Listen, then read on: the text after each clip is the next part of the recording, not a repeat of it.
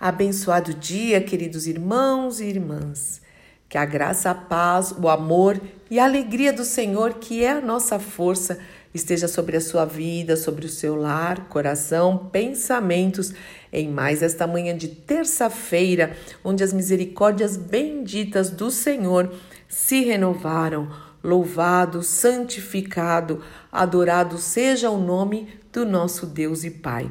E hoje, aqui na nossa conversa, na nossa reflexão, eu quero falar um pouquinho com vocês sobre andar em novidade de vida.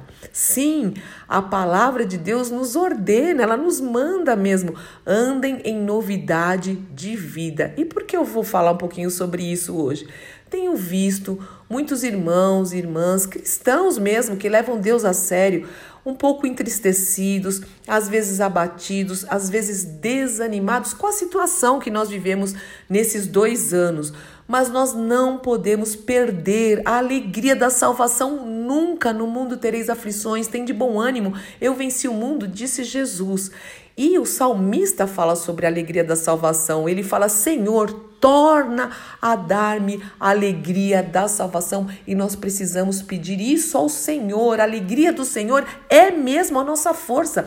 Isso é um texto bíblico, não é algo que eu falo todas as manhãs ou que a gente repete na igreja. Isso é um texto bíblico. A alegria do Senhor é a nossa força e nós precisamos muito dessa força.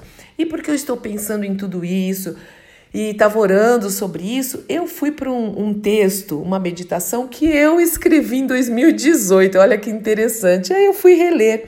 Eu falei, uau, quero compartilhar isso no Café com a FUV. Então eu vou pedir a permissão, aqui a licença de compartilhar com vocês essa meditação e esse texto que tem como título Quem vive de passado é museu. E eu gostaria muito e peço ao Senhor, ao Espírito Santo de Deus, que toque no seu coração e que essa palavra possa te transformar, te faça realmente pensar bastante e, e, e que você possa, através dessa palavra, mudar de atitude. Decida. É uma decisão em nome de Jesus. Bom, vamos ao texto. Há um velho ditado que diz: quem vive de passado é museu. Você conhece esse texto? Há certa verdade nisso. Vejo pessoas que nunca saem do lugar. E olha que nem é um bom lugar. Isso porque o passado as atormenta, paralisa, amedronta. Não conseguem se desprender de dores, rejeições, angústias, ofensas, pecados, perdas e tudo mais que o inimigo das nossas almas, Satanás, trouxe como ameaças para dizer: Tá vendo? Você é um derrotado, você é uma derrotada, não vai dar nada certo. Há também aquelas pessoas que foram um sucesso absoluto em quase tudo o que fizeram.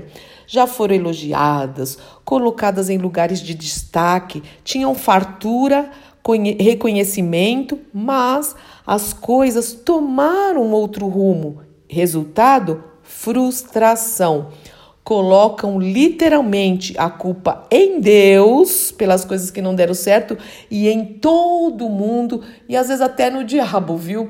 Porque sim, ele é o inimigo das almas, mas tem coisas que foram fomos nós que eh, escolhemos e, e há consequências. Você conhece pessoa assim que culpa todo mundo, ninguém me ama, ninguém me quer, tudo dá errado, aquela espírito de autocomiseração é horrível, né?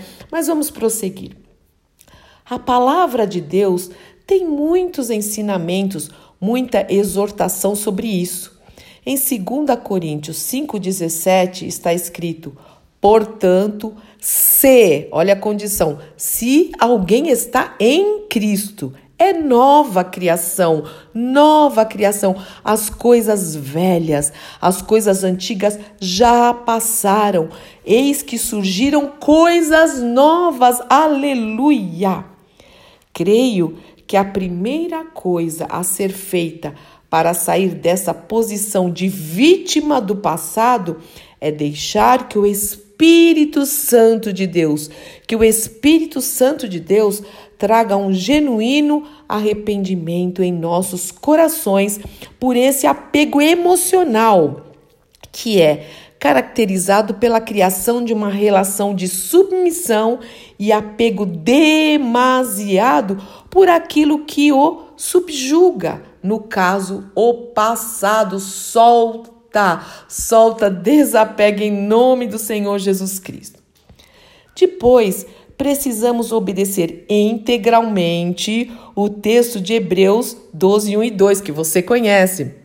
Livremos-nos de tudo que nos atrapalha, do pecado e do peso que nos envolve, e corramos com perseverança a corrida que nos é proposta, tendo os olhos fitos em Jesus, autor e consumador da nossa fé. Livremos-nos, é livremos-nos do, do peso e do pecado.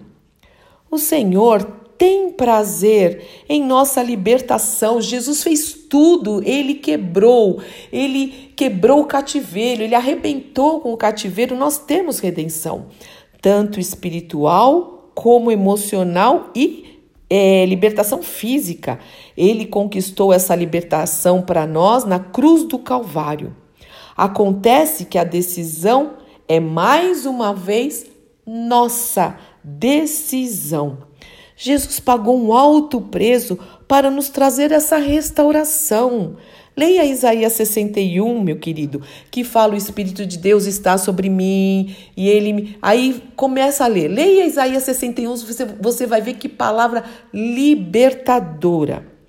Meu querido irmão e irmã, que tal aprendermos com a vida do apóstolo Paulo? Que de perseguidor do evangelho de Cristo, lembra que ele matava os cristãos, ele perseguia os cristãos e ao invés de perseguidor, ele se tornou um perseguido, ele teve encontro com Cristo e, e perseguido por amor a esse evangelho.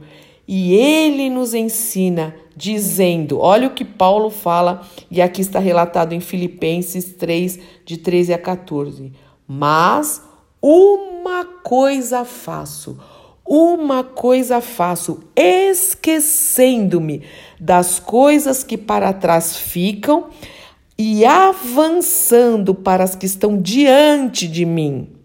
Prossigo para o alvo, a fim de ganhar o prêmio do chamado celestial de Deus em Cristo Jesus. Louvado seja o nome do Senhor. Meu irmão e minha irmã, é isso que nós precisamos fazer. Mas eu quero repetir aqui novamente. É uma decisão. Nós precisamos nos posicionar e falar: Senhor, eu vou daqui para frente. Tem muita coisa para a gente fazer. A seara é grande, diz a palavra de Deus, e poucos são os trabalhadores. Onde estão os trabalhadores da seara do Senhor?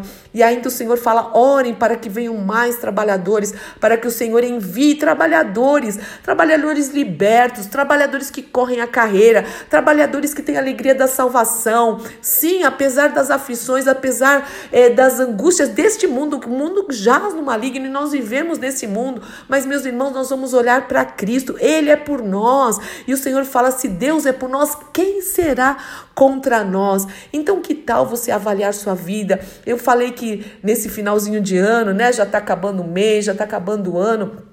Nós precisamos fazer definitivamente algumas avaliações, algumas reavaliações para não repetirmos histórias.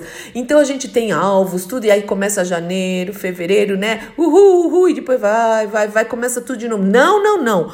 Nós vamos é, orar sobre isso e realmente perseguir essa, esse mandamento do Senhor, obedecermos, obedecermos esse mandamento de andarmos em novidade de vida, nós e nossa casa, em nome do Senhor Jesus Cristo. Amém, amém, amém. Pai, muito obrigada, Pai muito obrigada por essa palavra verdadeira de ânimo, Senhor, nos mostrando para onde a gente tem que olhar, olhando para cima. Eleva os meus olhos para os montes. Nós elevamos nossos olhos para os montes, para cima, Senhor, em nome de Jesus. Sabemos que o Senhor é conosco e nós queremos andar e permanecer e perseverar em Cristo Jesus. Eu, meus irmãos que oram comigo, minhas irmãs que oram comigo, faz isso nas nossas casas, nas nossas igrejas locais, na igreja de de Cristo, Pai, apesar do espírito da apostasia que viria mesmo, o Senhor falou que isso ia acontecer nos finais dos tempos e o amor de muitos de muitos se, esfriar, se esfriando, Senhor. Não deixe que isso aconteça conosco, em nome do Senhor Jesus Cristo, Espírito Santo de Deus. Nos dá esse ânimo, Senhor. Nós vamos andar em novidade de vida, avançando, como diz Paulo, para as coisas que estão adiante de nós, prosseguindo para o alvo, porque o que nós queremos é ganhar o prêmio do chamado celestial. Isso sim, investir para a eternidade. Em nome do nosso Senhor e Salvador Jesus Cristo. Amém. Amém, amém. Deus te abençoe muito, meu irmão e minha irmã. Eu sou Fúvia Maranhão, pastora do Ministério Cristão Alfa e Ômega em Alphaville, Barueri, São Paulo.